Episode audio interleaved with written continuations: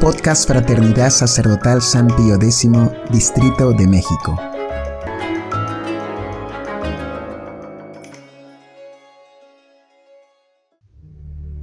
Hojitas de fe número 7. Escrutad la escritura. Historia sagrada. La época de los macabeos, figura de la situación actual de la iglesia.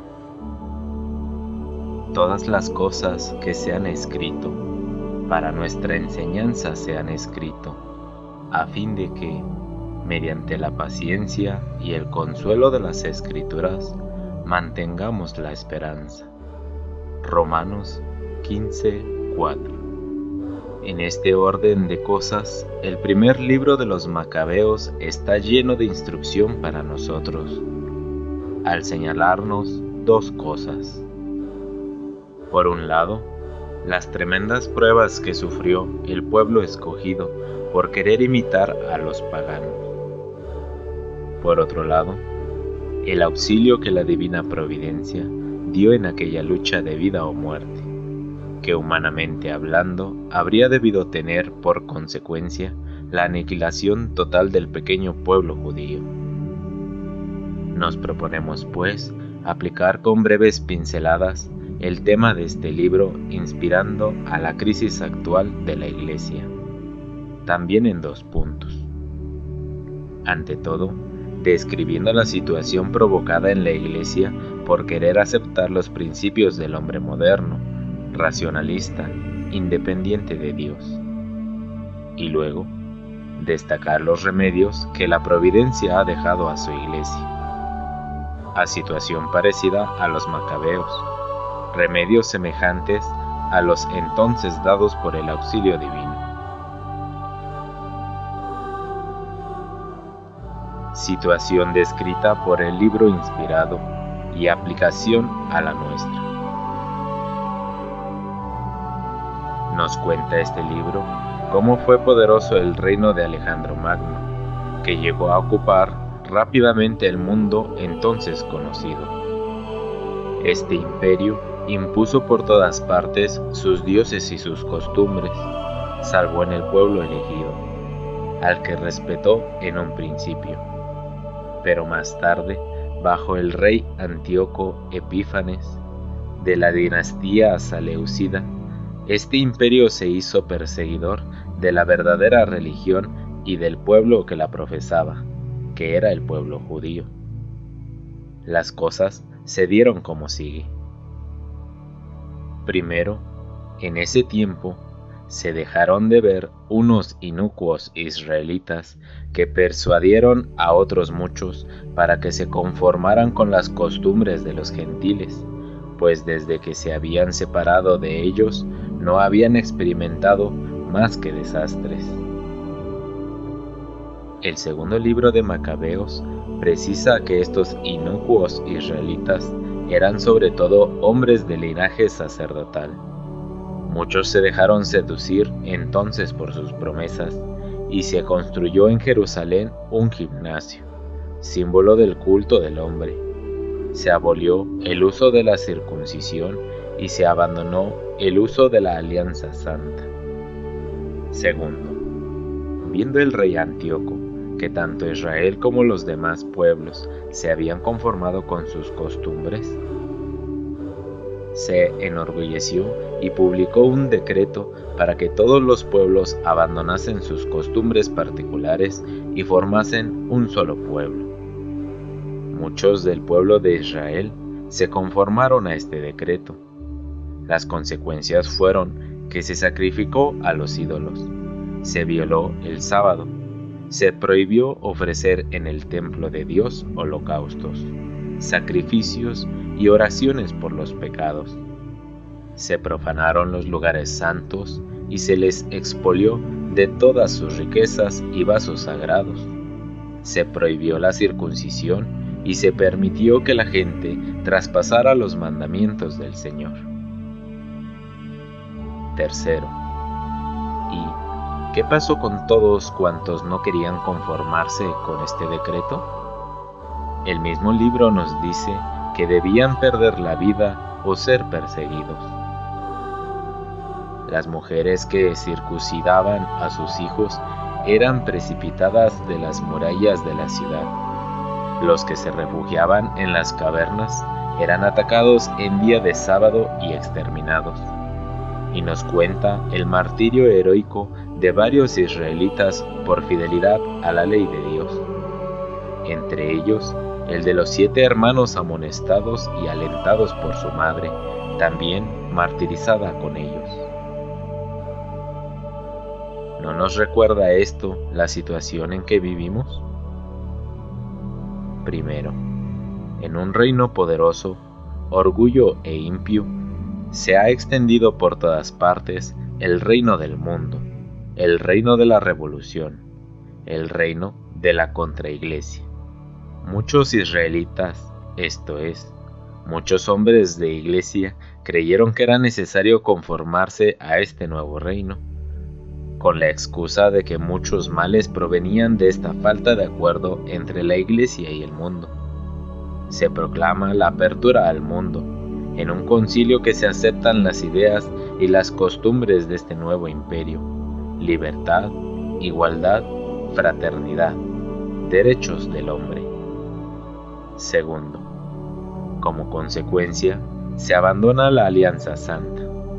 Deja de proclamarse que solo la Iglesia Católica posee la verdad, que solo en ella es posible la salvación. Se abole el sacrificio del templo y se prohíbe seguir ofreciendo a Dios el sacrificio que le era tan agradable, la Santa Misa, reemplazándolo por un rito ecuménico, por cenas, por sinaxis. Se profanan los templos, se los exfolia de todas sus riquezas, imágenes y vasos sagrados, de todo cuanto sabía a triunfalismo. Se hacen decretos según los cuales todos los pueblos han de abandonar sus costumbres y creencias particulares, que dividen para no considerar sino lo que los une, y formar así un solo pueblo, una sola religión. Y como consecuencia de todo esto, se traspasan todos los mandamientos del Señor, y la corrupción de costumbres llega a cobrar dimensiones nunca antes conocidas. Tercero, ¿y qué pasa con aquellos que no quieren acatar este compromiso con el nuevo imperio, que quieren simplemente ser fieles a la fe de sus mayores? Son perseguidos tratados de excomulgados, de rebeldes, se les cierran las iglesias y se ven obligados a vivir separados de todos los demás. Reacción contra tales situaciones. Pero entonces surge un hombre de linaje sacerdotal, Matatías, que se niega a ser como todos. Cito aunque todas las gentes obedezcan al rey Antíoco y todos abandonen la observancia de la ley de sus padres y se sometan a los mandatos del rey, yo y mis hijos y mis hermanos obedeceremos a la ley de nuestros padres. Dios nos amparará. No nos es provechoso abandonar la ley y los preceptos del Señor para seguir otro camino. Fin de cita y gritando, Todo el que tenga celo por la ley y quiera permanecer fiel a la alianza, sígame. Con sus cinco hijos, también de linaje sacerdotal como él, huyen a los montes, donde empiezan a seguirlos muchos que amaban la ley y la justicia. Se forman así pequeños batallones de hombres que empiezan a destruir los altares dedicados a los ídolos combaten a los adversarios de la única religión verdadera y circuncidan a los niños que hayan incircuncisos.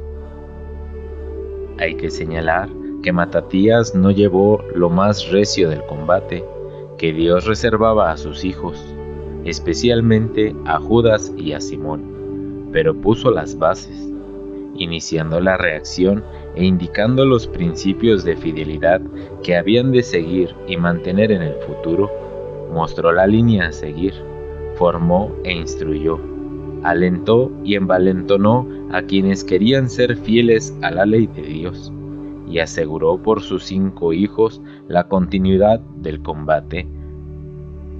Antes de morir, Matatías reunió junto a sí a sus cinco hijos y los amonestó diciéndoles, Oh hijos míos, sed celosos de la ley y dad vuestra vida en defensa del testamento de vuestros padres. Sus hijos, bajo la dirección de Judas Macabeo, continuaron la lucha. Lo primero que éste hace es tomar el templo, purificarlo, reedificarlo y volver a ofrecer el sacrificio y los holocaustos según la ley de Dios.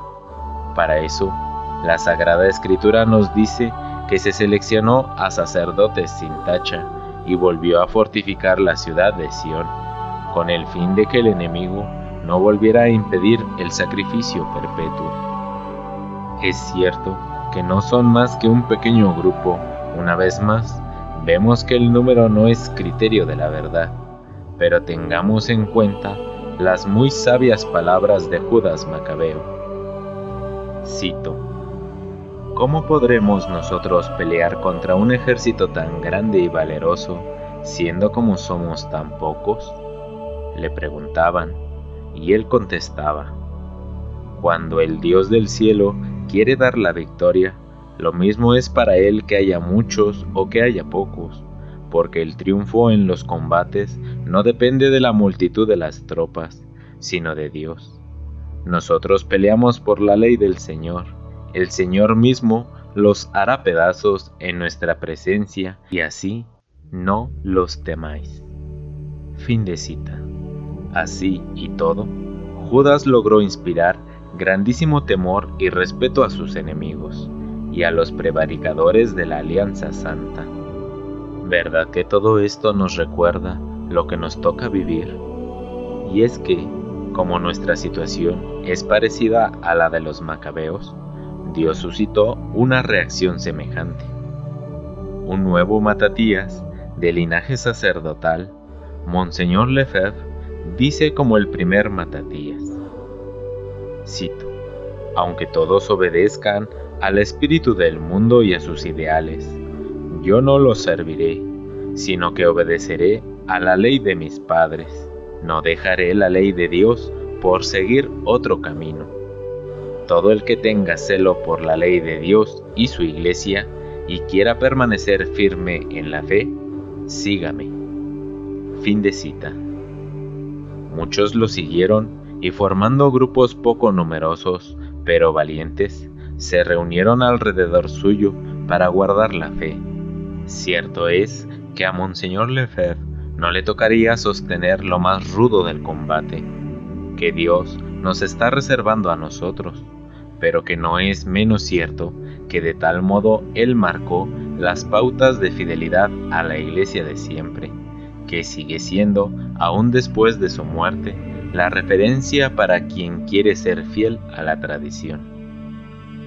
Como en tiempos de los macabeos, lo primero que hizo Monseñor Lefebvre fue combatir los falsos sacrificios ecuménicos, la nueva misa, y volver a establecer en todas partes el holocausto y sacrificio abolido por hombres impios, la Santa Misa de siempre. Para poder asegurar en la Iglesia este sacrificio perpetuo, se imponía la formación de un clero santo, alimentado con la doctrina de siempre y lleno de espíritu de la Iglesia. A eso se dedicó toda su vida, fundando la fraternidad sacerdotal San Pío X y erigiendo seminarios en los cinco continentes.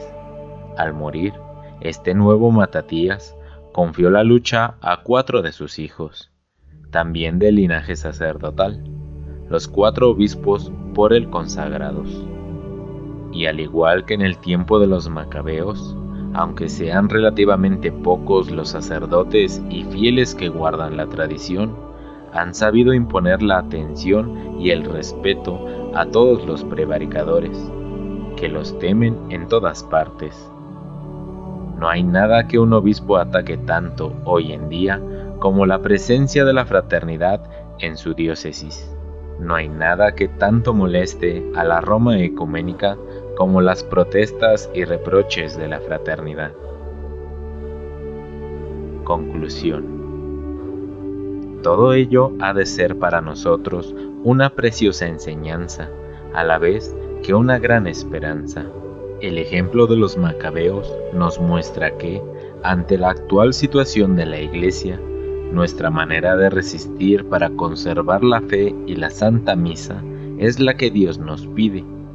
Nos muestra que poco importa el que seamos poco numerosos, el que se nos excluya de las iglesias o se nos trate de excomulgados y de cismáticos.